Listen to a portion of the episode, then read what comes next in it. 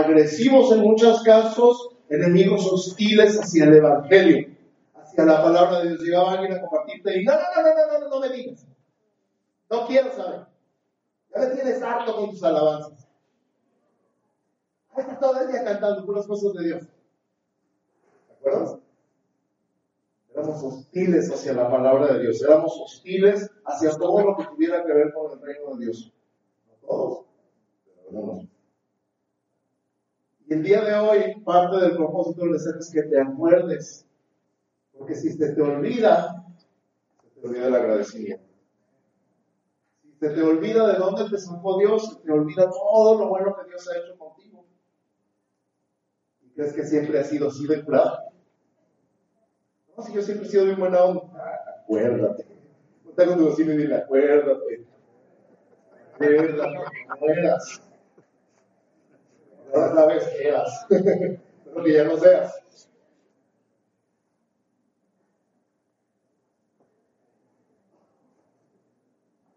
Éramos extraños, ajenos, extranjeros, alienados, enemigos pasivos, agresivos, en general opositores.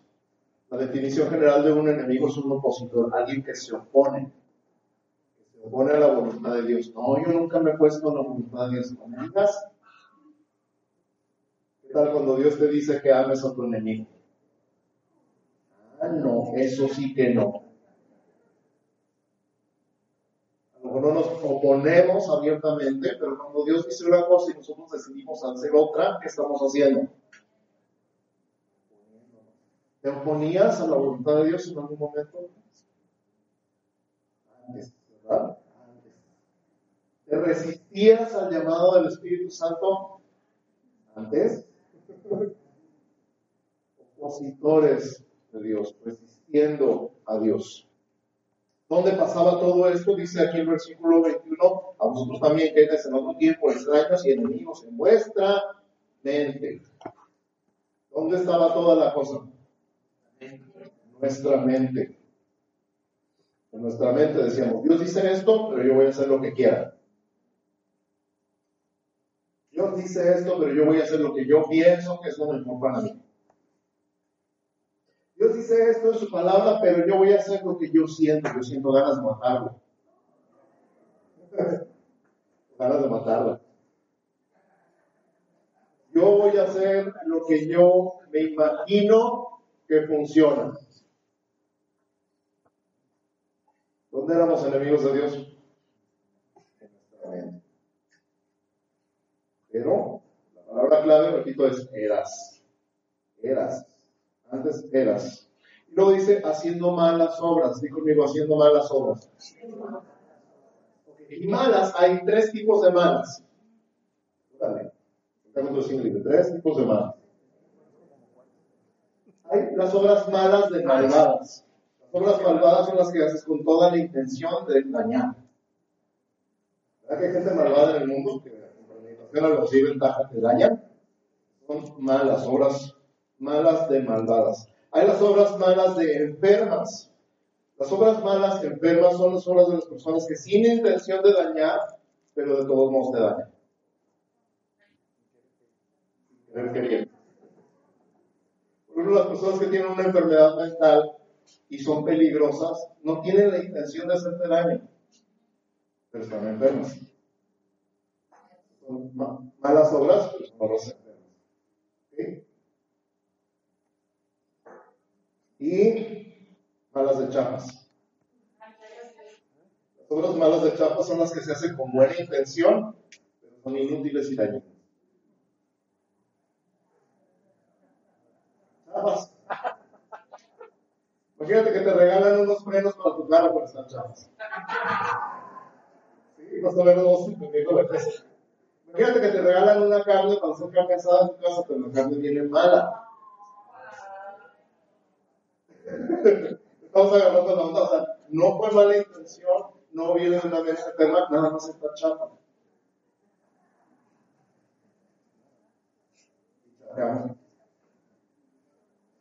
Hay tres tipos de malas obras, las que son malintencionadas, las que no son malintencionadas y las que son bien intencionadas, pero las tres las hacíamos. ¿Verdad? A veces atacábamos a alguien con mala intención. A veces decíamos, de veras no tenía mala intención, de verdad yo no quería hacerte daño, te hice daño. Y a veces de veras queríamos ayudar y acabamos haciendo daño. ¿Te ha pasado?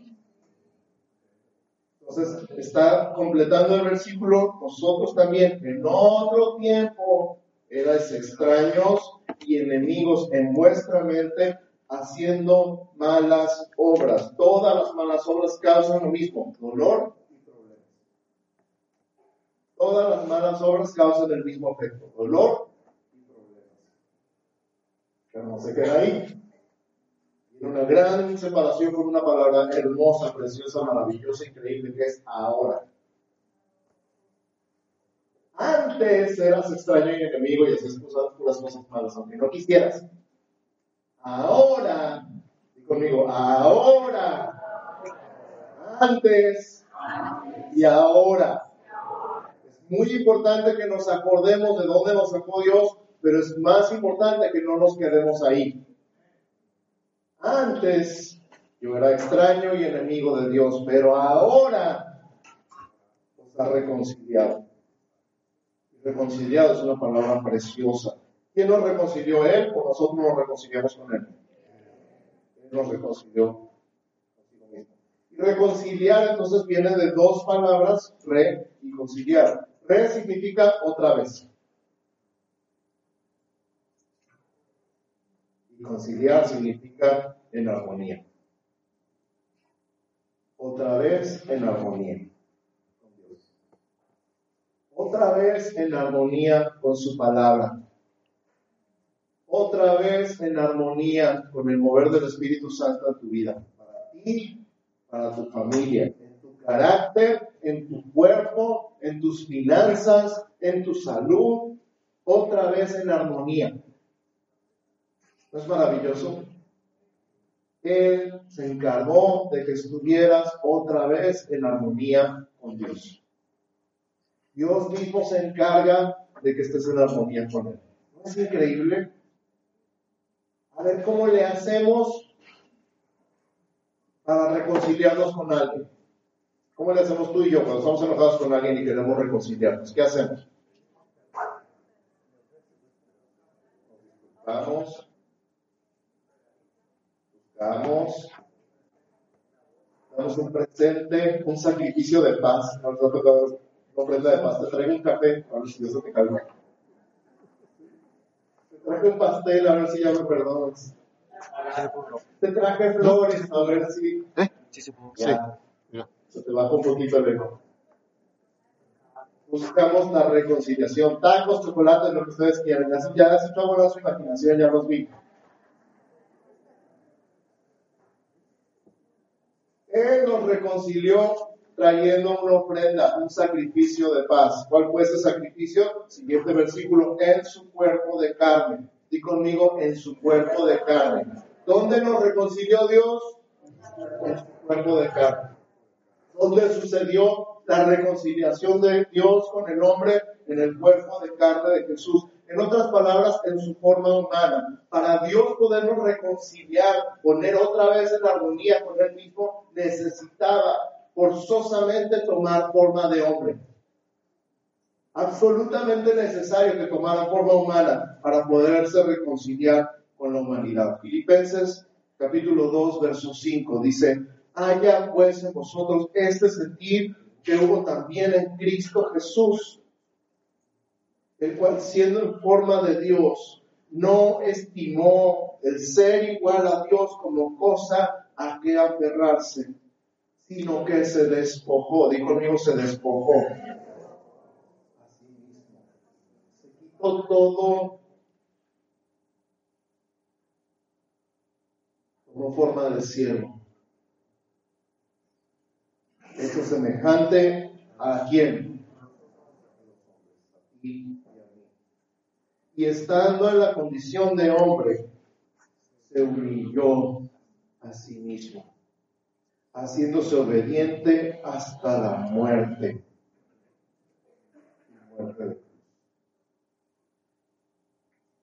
Todo eso hizo Él para reconciliarte con Él. Usted no estaba peleado contigo, no estabas peleado con Él.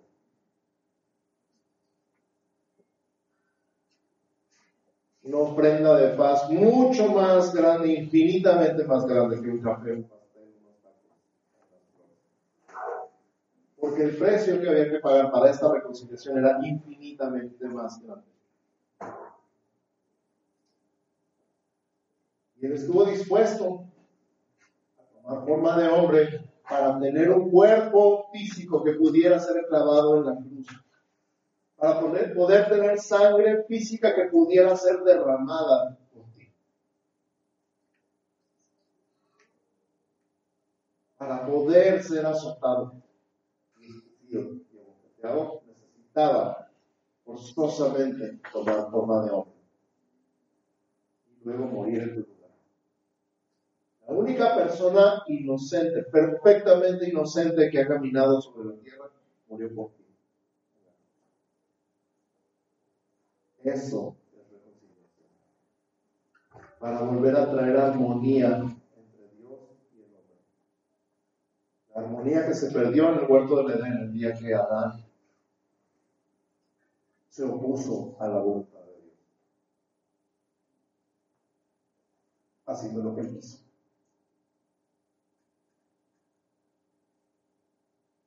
continúa el verso 22 diciendo en su cuerpo de carne por medio de la muerte. Tenía que morir, no podía ser nada más azotado, no podía nada más dar su sangre como si fuera una donación de sangre, tenía que derramar toda su sangre, tenía que haber muerte ¿Por qué? Porque la paga del pecado es muerte. Está escrito en la ley. Está escrito en Romanos 6:23, la paga del pecado literalmente es muerte. Pero la dádiva, el regalo de Dios es vida eterna en Cristo Jesús, Señor nuestro. O sea que todos hemos pecado. El que no ha pecado ya está pecando por mentiroso. Todos hemos pecado. Por lo tanto, todos merecíamos la muerte. Y él dijo, yo pago. ¿Cómo vas a pagar si eres Dios infinito, inmortal? Yo tomo forma de hombre para morir. Y como él nunca pecó, él no estaba sujeto a esta ley. Es sumamente importante. Era el único inocente que podía morir. Era el único inocente que podía morir por ti. Y pagó para que tú pudieras tener vida eterna en Cristo Jesús, Señor. Entonces, vamos regresando al versículo original. Y ustedes también eran en otro tiempo extraños y enemigos en vuestra mente, haciendo malas obras, de todo tipo de malas obras. Ahora os ha reconciliado en su cuerpo de carne por medio de la muerte. ¿Para qué? a presentaros. Vamos a tres palabras. Santos, sin mancha, irreprensibles delante de. Ver, a ver, a ver, a ver, a ver, a ver. ¿Tú te sientes santo? Los dos que contestaron. ¿Tú te sientes sin mancha? desde el 15. vas a llegar te sientes irreprensible, que no tienes nada que sacarte a la luz, nada que reprenderte, nada que regañarte, eres perfecto. Yo no. Ni me siento santo, ni me siento sin mancha, ni me siento irreprensible. Sin embargo, Él dice, que para Él yo soy santo, que para Él yo no tengo mancha y para Él no hay nada que reprender en mí. ¿Quién gana? Lo dice lo que yo siento. En otras palabras, si él dice que eres santo, tú te callas. No, señores, que no soy santo, soy un vil pecador. Cállese. Yo digo que usted es santo. No, es que Señor, mi vida está manchada de pecado. Cállese. Yo digo que no tienes mancha. Es que Señor, hay tanto que corregir en mi vida, hay tanto que cambiar, tanto que arreglar. Cállese. Yo digo que usted es irreprensible. Y a ver quién me dice lo contrario. No tiene nada que ver con lo que sentimos o lo que pensamos, es como Dios nos ve. Dios nos ve así por la sangre de Jesús.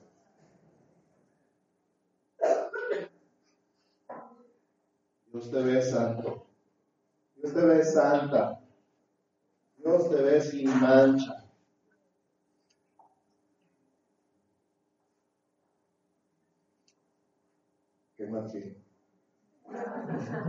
Y Dios te ve irreprensible.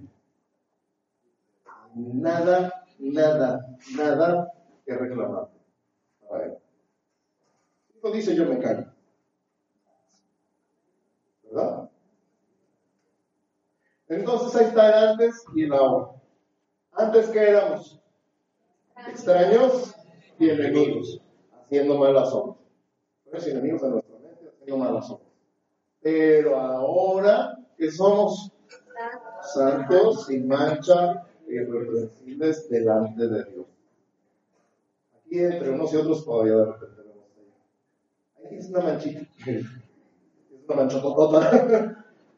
Depende de cómo andemos. Pero para Dios eso no importa. Él dice que tú eres santo. Viste que no tienes mancha y que eres irreprensible. Para Él, puedes llegar confiadamente, tranquilamente, abiertamente, porque Él así.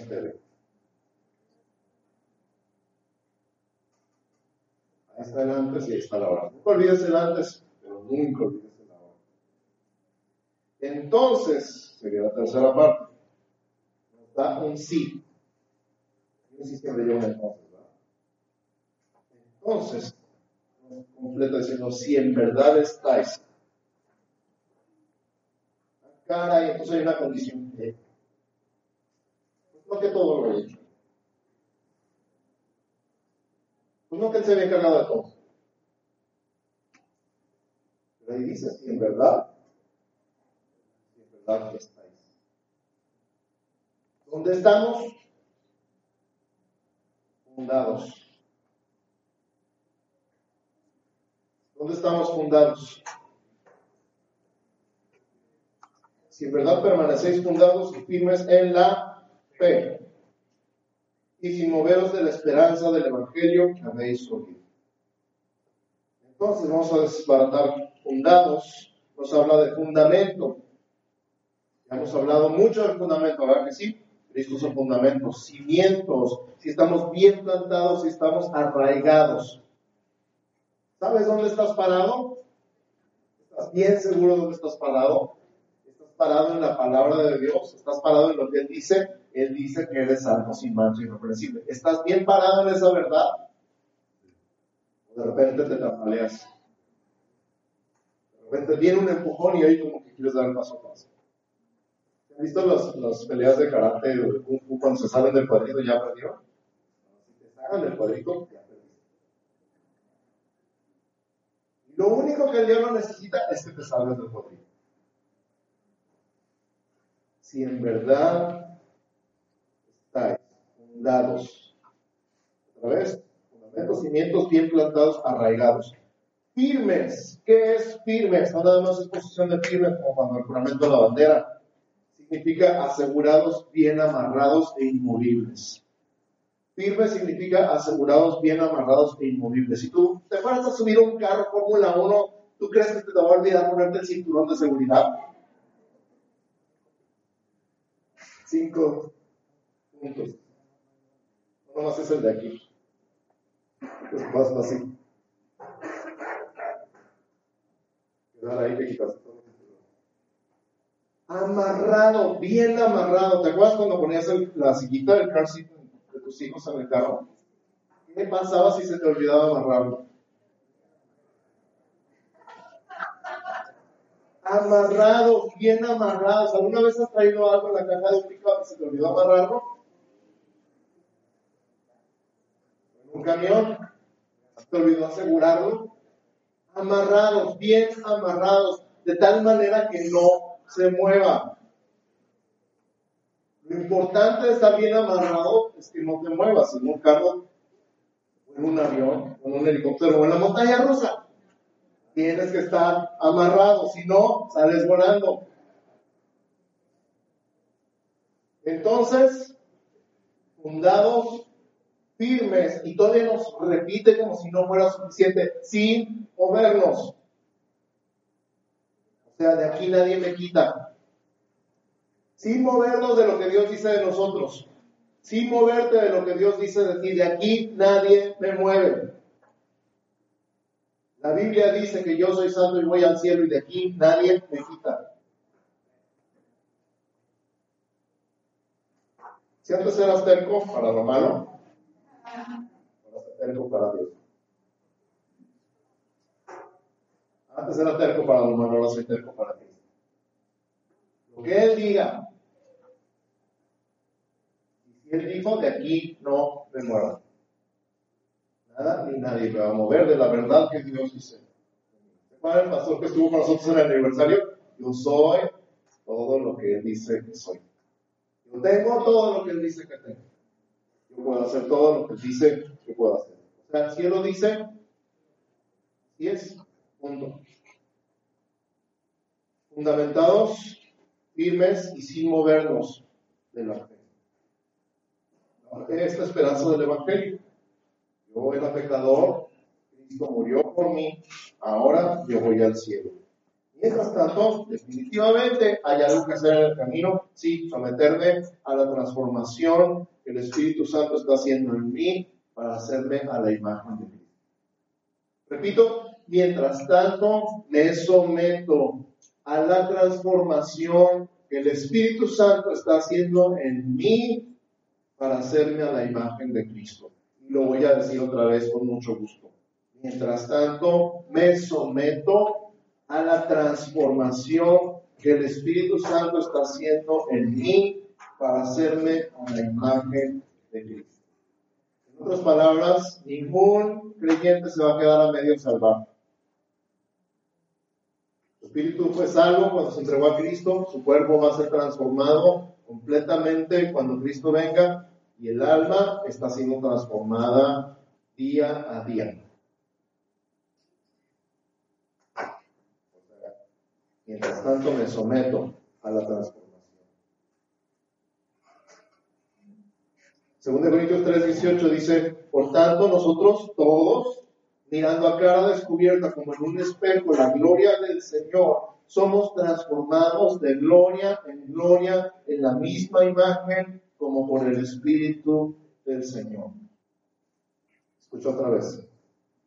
Por tanto, nosotros todos, mirando a cara descubierta como en un espejo la gloria del Señor, somos transformados de gloria en gloria en la misma imagen como por el Espíritu del Señor.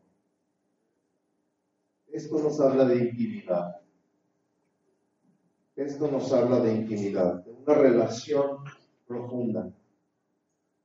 Entre más nos vemos, más nos parecemos. ¿Han visto la gente que ha cumplido 50 años de casados? Que parecen hermanos. Hacen las mismas caras, los mismos gestos, se ríen de los mismos chistes, se ríen igual, hablan igual, usan el mismo vocabulario. ¿Por qué? han pasado tanto tiempo juntos que ya se parecen.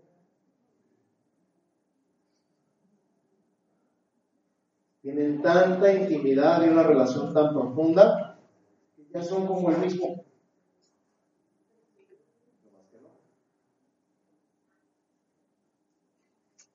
Mientras más miramos a Jesús, más nos parecemos. Escucha, mientras más veas a Jesús, más te pareces a Él. Mientras más veas a Jesús, más te pareces a Él. Está con tu vecino y dile, mientras más veas a Jesús, más te pareces a Él. Mira a Jesús. Dile, mira a Jesús. Mira a Jesús para que te parezcas a Él. No quites tus ojos de Jesús. Fíjate en Jesús. No me importa qué están haciendo los demás, no sí me importa, pero no tanto. Mira a Jesús. Has platicado esto en otras ocasiones. Los que llegan a la meta es porque no quitaron sus ojos de la meta. Una carrera. Cuando andas corriendo una carrera, no andas viendo a ver qué hacen los demás. ¿Dónde van en la carrera? Tienes que poner tus ojos en la meta. Pon tus ojos en Jesús. Jesús es la meta. Y mientras más veas a Jesús, más te pareces a Él. Yo quiero parecerme a Jesús. ¿Tú quieres parecerte a Jesús? que me digan, ay, es que cuando te veo, te cuenta que estoy viendo a Jesús. Y digo, no es por vanidad, es porque yo quiero parecerme a Jesús. Yo quiero ser como Jesús. Oigan, si alguien quiere ser como un rockero por allá que sale en la tele y se viste igual y se pinta igual y usa las mismas camisetas porque se quiere parecer a él, con mayor razón, yo quiero parecerme a Jesús. Mira a Jesús. Entra en intimidad con Él, en una relación profunda con Él, para que entre más lo veas, más te parezcas a Él. Amén. Conclusión entonces, nunca olvides cómo estabas antes de Cristo. Nunca olvides cómo estabas antes de Cristo. Nunca olvides lo que Cristo hizo contigo. Y nunca, nunca, nunca, nunca te muevas de tu fe. Sigue adelante. Sigue creciendo en Cristo. Sigue buscando profundizar tu relación con Él porque Él te ama y te espera. Vamos a. Padre, en el nombre de Jesús, gracias por tu palabra, gracias porque me recuerdas lo que antes era, cómo era mi vida antes de ti, verdaderamente como un extraño, como un enemigo en mi mente y hacía todas clases de obras malas, hasta las que quería ser buenas me salían mal y acababa haciendo daño, Señor. Todo era desastre en mi vida antes de ti.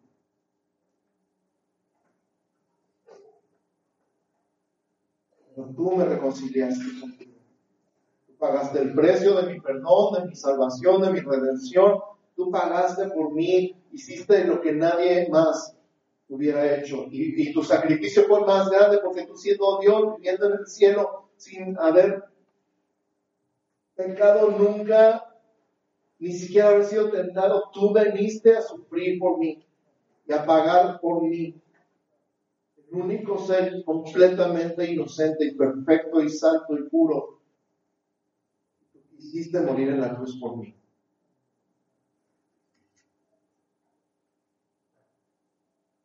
Para estar otra vez en armonía conmigo. Nunca olvidaré dónde estaba, nunca olvidaré lo que hiciste por mí. Y hoy decido estar fundado firme y sin moverme de lo que tú dices de mí. Lo que tú dices de mí es lo único que importa.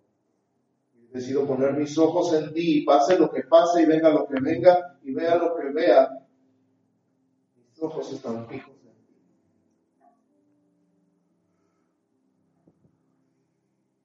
Me someto a la transformación que tu Espíritu Santo quiere hacer en mí. Cada día más como Entiendo que no tiene nada que ver con los cambios conscientes que yo haga en mi vida, tiene todo que ver con que tu Espíritu Santo obre con libertad, con poder, con autoridad en mí, que me cambies de adentro hacia afuera. Entonces me someto. Aquí estoy, haz conmigo lo que quieras, porque yo sé que lo que tú quieres es. Yo sé que lo que tú quieres es mejor que lo que yo quiero. Yo sé. Estás diciendo lo que quieres. Aquí estoy. Me rindo. Me rindo. Levanta tus manos un segundito, Señor, de rendición. Ojos cerrados, mira hacia Él. Me rindo. Me rindo. Aquí están mis argumentos, aquí está mi defensa, aquí están mis razones para ser como soy, aquí están. Me rindo.